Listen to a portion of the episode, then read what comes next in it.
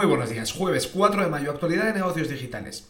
Microsoft está pensando en ofrecer un chat GPT privado para empresas que costaría 10 veces lo que cuesta ahora el normal. ¿Por qué? Porque muchas empresas están prohibiendo el uso del chat GPT porque cada vez que metes información tuya, esa información, uno, entrenan con ella y dos, se la puede pasar a cualquier otro cliente.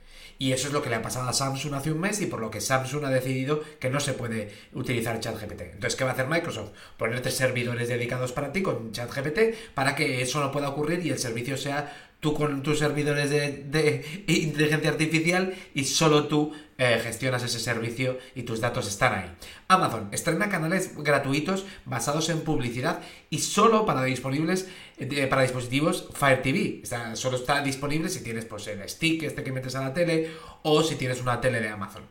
Si le funciona bien esto, debería expandirlo, por ejemplo, a todos los usuarios premium. ¿Por qué? Porque no creo yo que estos canales sean suficientes como para cambiarle de dispositivo, pero su publicidad digital sí que es una fuente de margen increíble así que tiene más sentido ampliarlo a todo el mundo, veremos lo que hace en los próximos meses. El CEO de IBM ha hecho público los planes de reducir, incluso parar todas las contrataciones de aquel personal que está en, back office, que le llaman, vamos, que no está con cliente.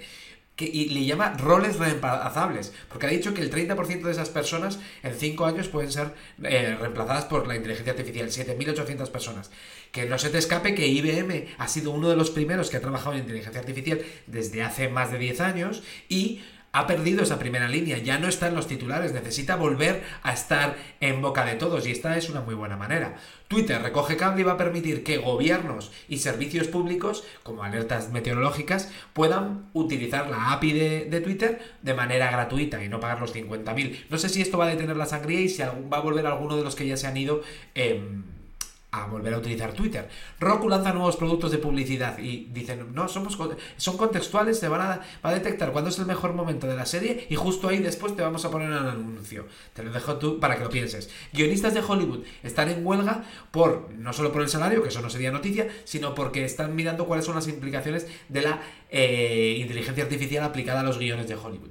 Ayer entró en vigor antes de ayer, la nueva ley de la Unión Europea, de la Digital Market Act, que fuerza a los gatekeepers, a las grandes empresas que tienen muchísimos usuarios, a, eh, bueno, pues a una serie de medidas. Esto no va a entrar en vigor, o sea, no los van a forzar hasta, hasta primavera del año que viene, pero ahora tiene que salir una lista de cuáles son esas empresas si te suena que ya hay una lista con 19 empresas, es que tiene una hermana gemela la ley. Te lo dejo todo en, las notas. Snap está, está, probando links patrocinados y otros productos de publi digital en varias de sus secciones. Esto viene también, pues las ventas cayeron en el último trimestre por primera vez, incluso cuando los usuarios han subido un 15%. Entonces, em, fue un toque de atención y han salido con estos nuevos eh, productos publicitarios. En resultados trimestrales tenemos que Uber ha crecido en ingresos un 29% hasta los 8.200 millones de dólares. El EBITDA ha crecido bastante bien, un 353%, aunque ha dado pérdidas, no, ha tenido beneficios este trimestre.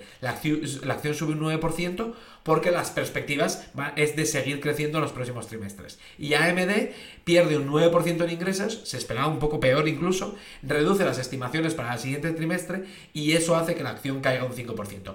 En, la, en el artículo en detalle de hoy te hablo de cómo es la primera vez y por qué me sorprende que argumenten en los despidos de las tecnológicas los sueldos.